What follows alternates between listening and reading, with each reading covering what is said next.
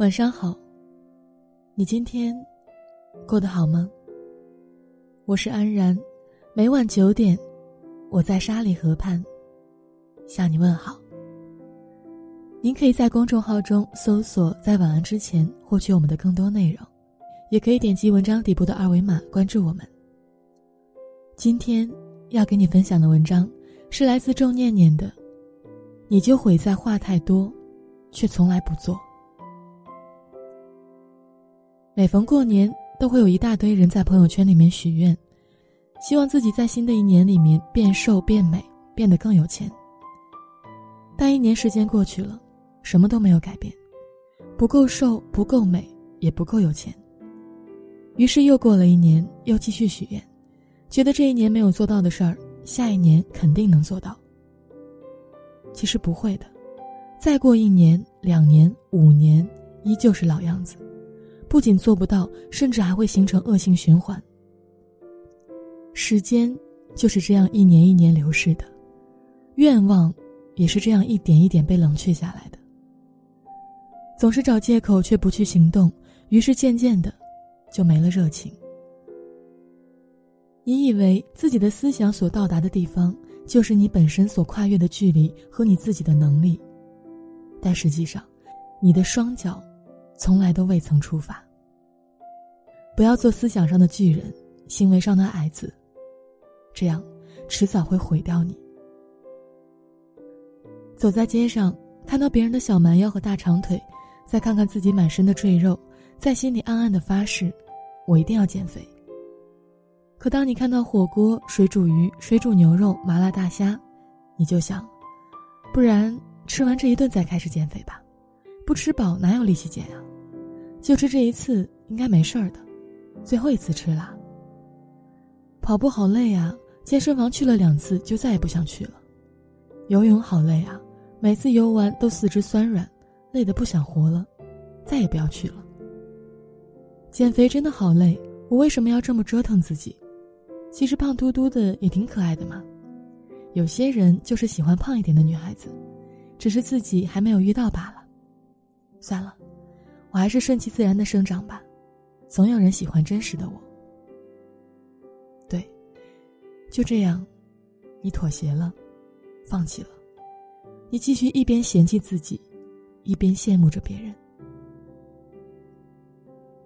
南怀瑾先生说：“能控制早晨的人，方可控制人生。”如果一个人连早起都做不到，你还指望他这一天能做什么？说的太对了，我以后再也不赖床了，早点起床，跑步，吃早餐，然后做好一天的工作安排，好好生活，好好工作，还要早点睡觉，不能熬夜，熬夜对身体不好。最近皮肤变得好差呀，感觉老了好几岁。晚上九点的时候再追剧，好，我再看完这一集就睡。这个人到底死了没有啊？再看一集吧，保证是最后一集。啊，已经十一点多了，匆忙洗漱完毕，躺在床上。哎，我的手机呢？刷会儿朋友圈再睡吧。于是刷刷刷，不知不觉，凌晨了。第二天早上七点的闹钟响了，困得跟狗一样，死活不愿意睁开眼睛。于是，在心里面跟自己说：“再睡一会儿也没关系的，明天再早起，早餐嘛，就先不吃了。”于是，一把按掉闹钟，翻个身，继续做梦。你总说梦想遥不可及，却从来不愿意早起。于是，梦想，永远是梦想。你羡慕那些出口成章的文人雅士，羡慕他们举手投足间尽显的气质。于是，你跟自己说，以后要少逛淘宝，少玩游戏，一定要多看书。你羡慕那些登峰造极的大美术家。羡慕他们笔下栩栩如生的一切，于是你跟自己说：“我要学画画，我要在课余时间拼了命的提升自己。”你羡慕那些快门咔嚓一按就能将世间万物活灵活现的呈现在眼前的摄影师，于是你想学摄影，你想背着单反浪迹天涯，你想做很多事儿，你对自己有很多的要求，你有很多很多未完成的梦。可是你的那些梦，永远都止于话音落下的那一秒钟，还没有出生，便已经胎死腹中。于是你开始抱怨，自己的命真不好，别人怎么就那么幸运呢？为什么别人就能得到自己想要的一切，而我却步履维艰呢？大概就是因为你认为别人得到的都是靠运气，所以你才会一直那么倒霉吧。一个人的成功始于想法，有想法是好的，有美好的愿望更是好的。但是如果只有想法没有行动，那想法只是一句虚有其表的空壳。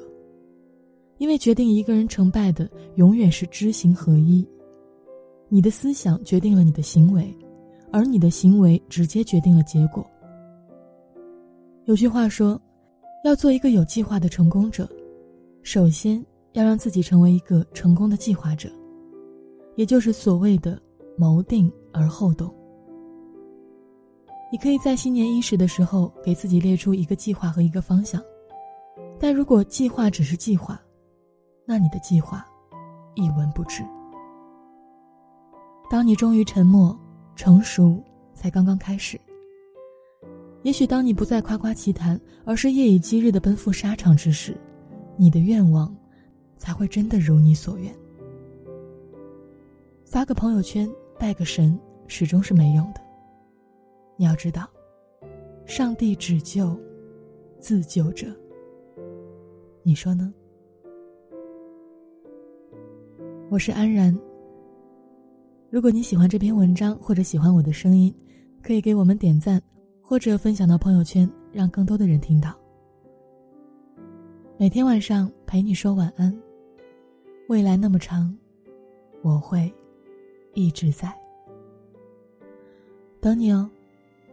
祝你好梦。